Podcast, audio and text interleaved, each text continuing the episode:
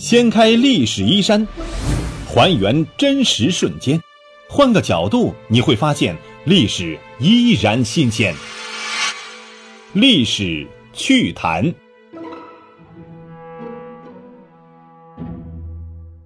亲爱的朋友们，大家好，欢迎收听由喜马拉雅独家首播的历史趣谈，我是龙墨。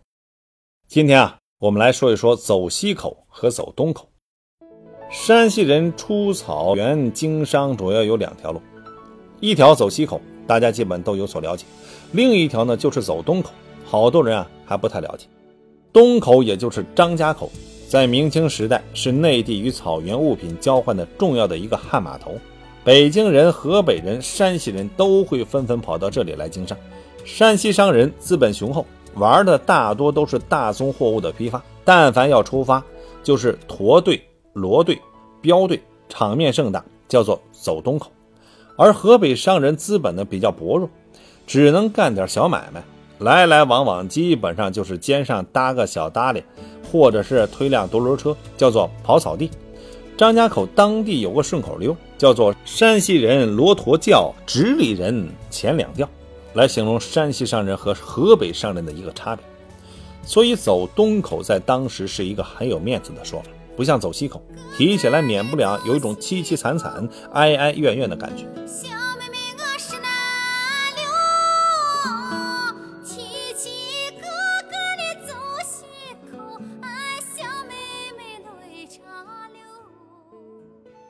在古代，要开发出一条商路来，那是不容易的。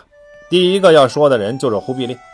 元朝统一中国之后，为了做好治安管理，同时解决草原民族的衣食住行问题。忽必烈在中国建了一千五百多个驿站，各驿站之间开辟驿路，也就相当于啊现在的这个高速公路。其中很重要的一条就是从张家口到库伦，也就是今天的乌兰巴托。中原的很多丝绸啊、茶叶啊这些物资，就是从这条路运到草原上的，用以提高蒙古兄弟们的这种生活水平。但是那个时候规模还不大。可是到了明朝，这条路啊就走不通了。为什么呀？明朝建立之后啊，害怕蒙古人的反扑，所以就实行了禁边政策。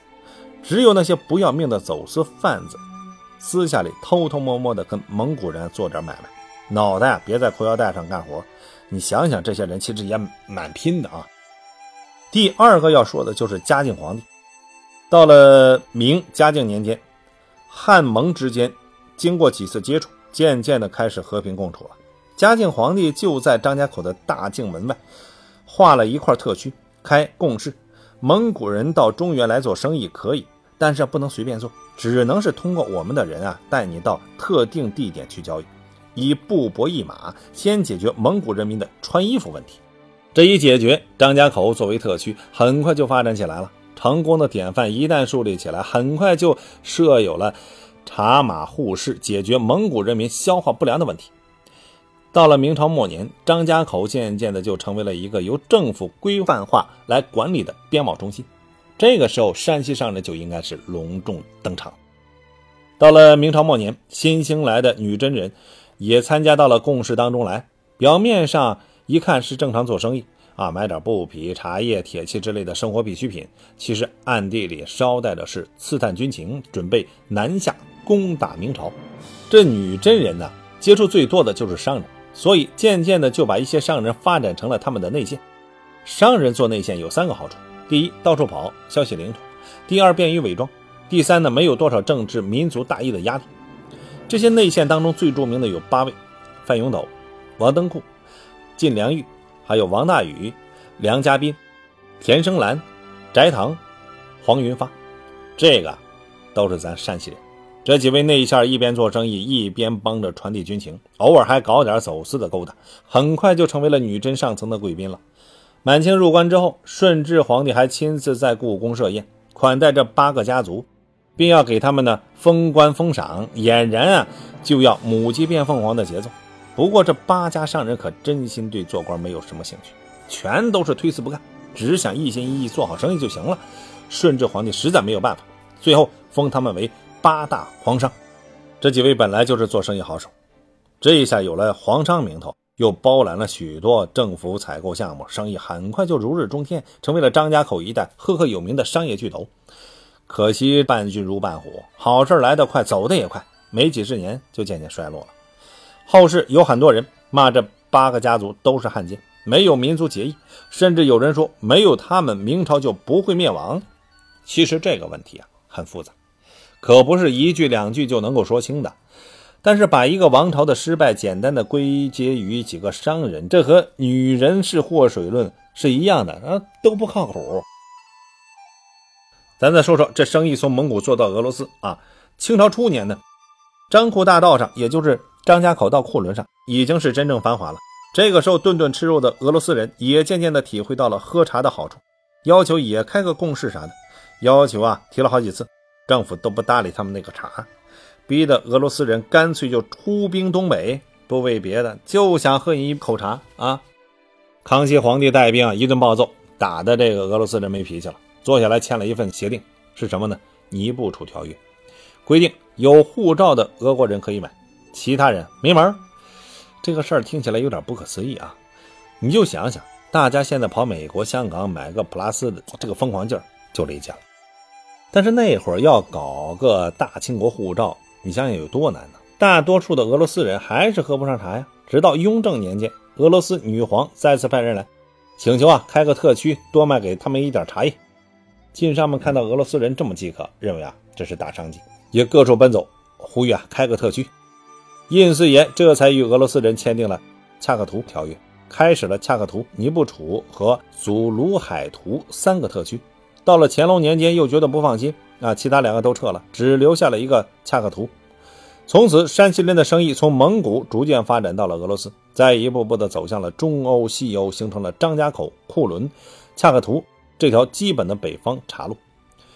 在走东口的晋商当中，以榆次人最多；在走东口的榆次商人当中啊，以车往村常家最为著名。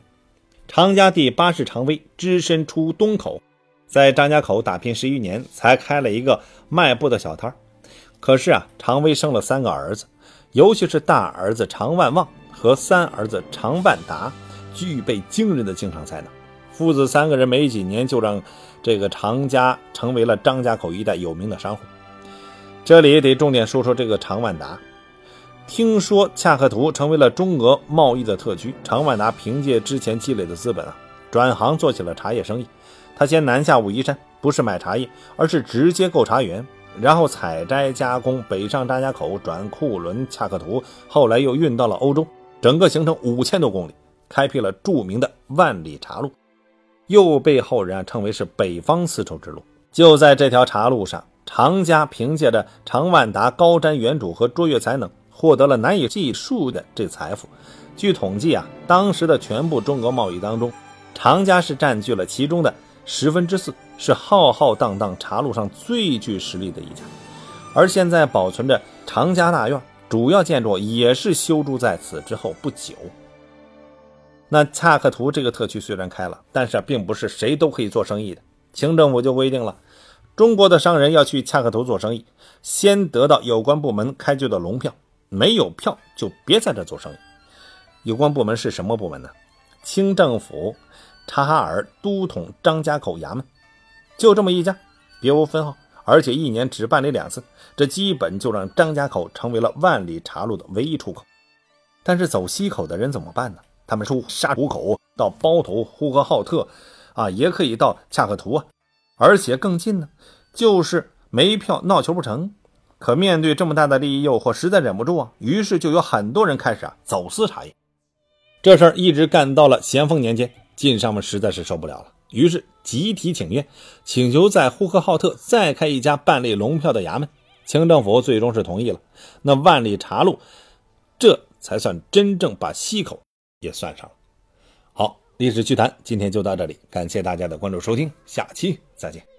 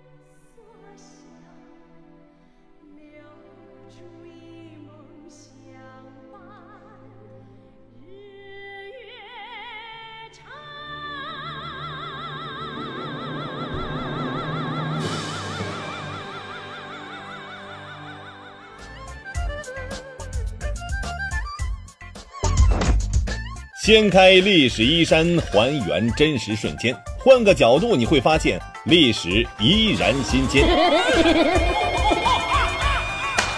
历史趣谈，主播龙墨，编辑老马，后期混音雨林狼。感谢您的关注收听，咱们下期再见。